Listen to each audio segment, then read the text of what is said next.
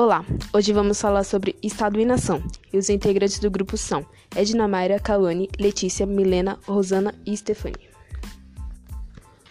Bom, o Estado é a pessoa jurídica formada por uma sociedade que vive num determinado território e é subordinada a uma autoridade soberana.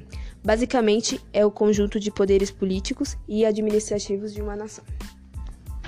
Nação é o agrupamento humano onde os membros são fixados em um território ligado por laços históricos, culturais, econômicos e linguísticos.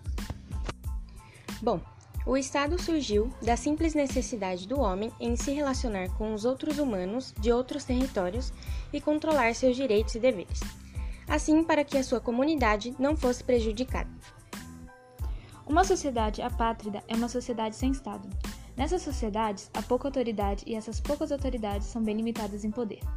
As sociedades apátridas possuem uma variedade econômica e em práticas sociais.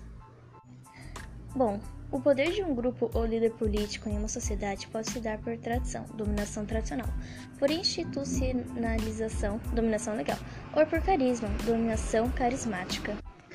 Tem como elementos básicos e principais o controle sobre um território e suas fronteiras, o seu poder sobre uma população e o exercício do governo sobre esse território.